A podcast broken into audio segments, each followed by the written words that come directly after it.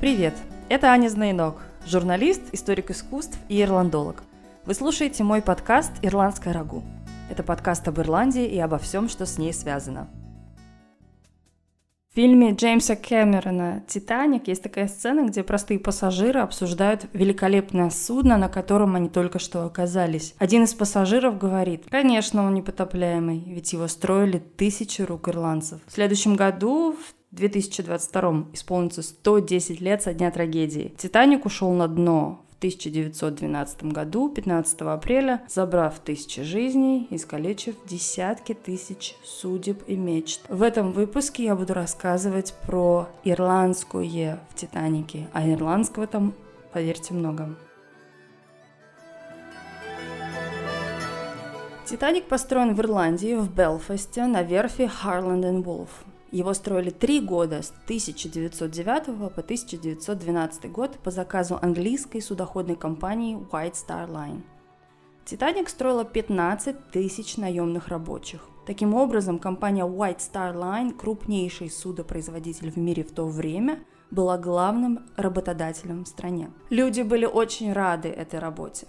Мужчины отправлялись строить самое дорогое и великолепное судно в мире в надежде на шанс прокормить себя и свои семьи. Учитывая уровень безработицы в стране, люди брались за любой оплачиваемый труд. Как правило, люди на «Титанике» работали 60 часов в неделю, включая утро субботы. График с 6 утра до 5.30 вечера.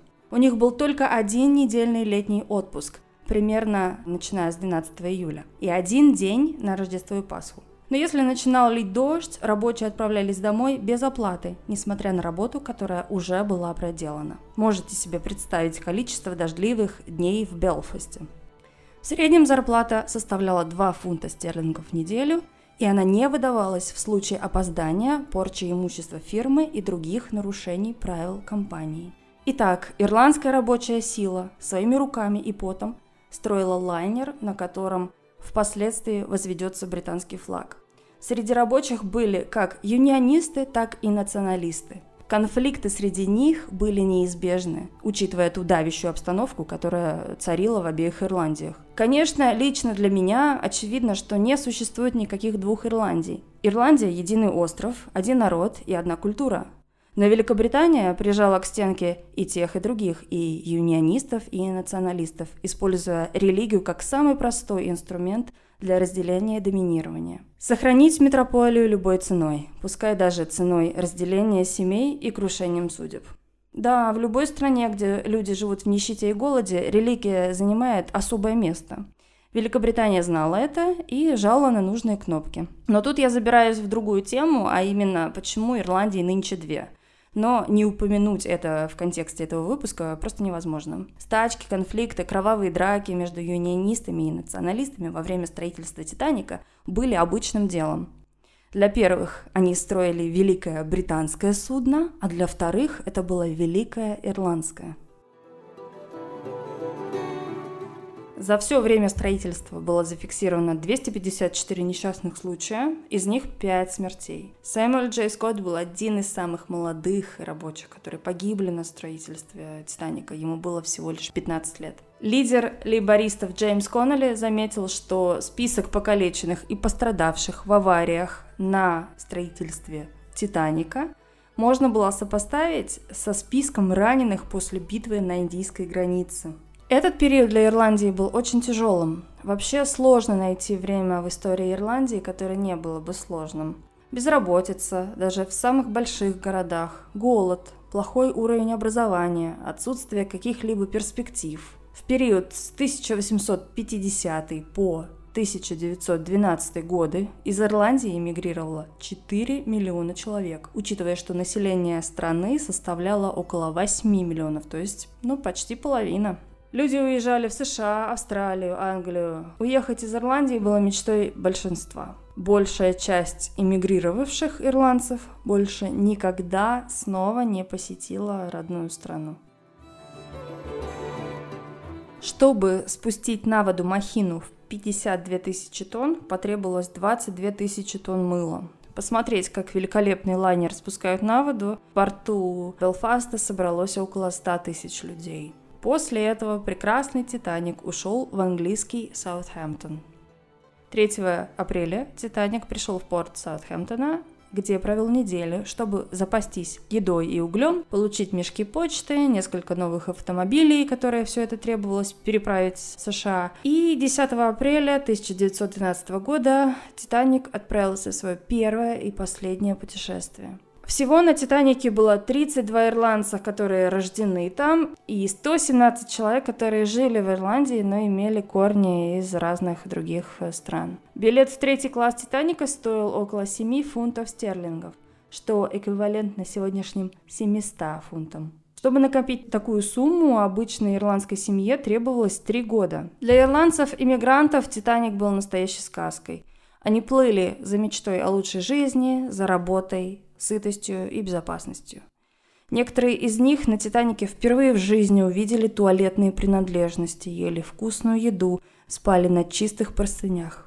Хоть меню третьего класса не отличалось изысками, для многих бедных иммигрантов это стало лучшей едой в их жизни. В ту трагическую ночь, когда «Титаник» затонул, на ужин в третьем классе подавали мясо, сыры, маринованные овощи, свежий хлеб с маслом, чай первом же классе почувствуете разницу. На ужин ели устрицы, канапе, консоме из тапиоки, а на основное блюдо был выбор ягненок, утка или телятина. На гарнир подавали жареный картофель в масле, горошек с мятой, морковь, рис. Ну, после этого гости перешли к жареному сквобу, это голубь, внимание, э, крест-салат, салат из спаржи с шафрановым винегретом из шампанского, паштет из фуагра с сельдереем. А в завершении той роковой трапезы были предложены десерты. Мороженое, ассорти из свежих фруктов и сыров. В общей сложности это было 11 блюд в первом классе.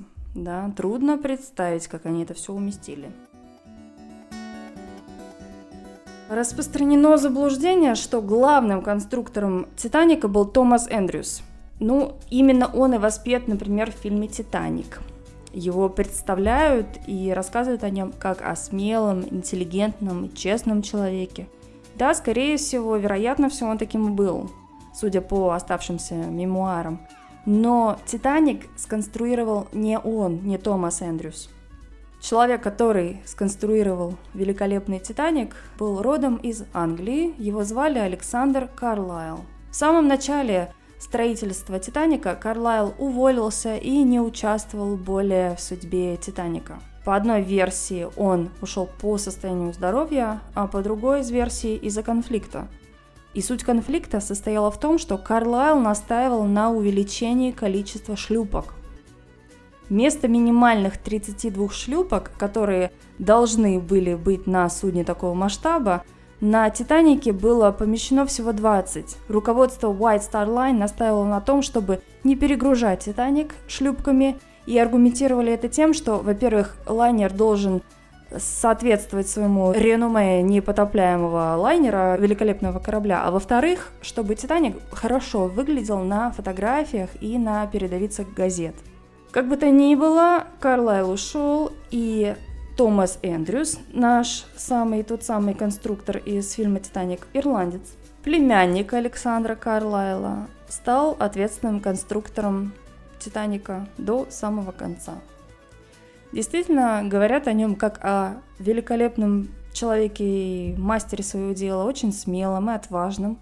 Последний раз его видели на «Титанике» по словам спасшихся пассажиров, в курительной комнате первого класса. Он стоял там, наблюдал за всем, что происходит, и его спасательный жилет просто лежал на полу. То есть Томас Эндрюс не предпринимал ни единой попытки спастись, потому что знал, что происходит, и знал, что Титаник утонет. До того, как скрыться в курительной комнате, он помогал максимально и экипажу, и пассажирам – он помогал и капитану Смиту понять, что происходит. Они долгое время находились в диспетчерской, куда приходили какие-то там телеграммы и пытались услышать сообщения, и там они поняли, что последние сообщения, которые пришли от соседних суден на море, они были предупреждающие о том, что впереди айсберги. Но, к сожалению, эти телеграммы не услышали, потому что операторы были заняты тем, что отправляли частные телеграммы частного характера от богатых пассажиров. Титаник столкнулся с айсбергом 15 апреля 1912 года в 23 часа 40 минут. Он полностью ушел под воду за 2 часа 40 минут. Пока Титаник медленно заполнялся ледяной забортной водой, простые пассажиры третьего класса пели песни. Среди них, как я уже сказала, было много ирландцев, и пели они свои национальные ирландские песни. Следуя указаниям офицеров, они старались сохранять спокойствие – они не знали, что им осталось жить всего пару часов. У многих из них не было ни одного шанса спастись и выбраться наверх, на верхние палубы. На «Титанике» спаслось 54 выходца из Ирландии. На этом все. Вы послушали подкаст «Ирландское рагу». Буду безгранично рада вашему отклику. Мой никнейм в инстаграме – знаенок. Впереди еще будет много интересного. Пока, bye-bye, slán. Это на ирландском.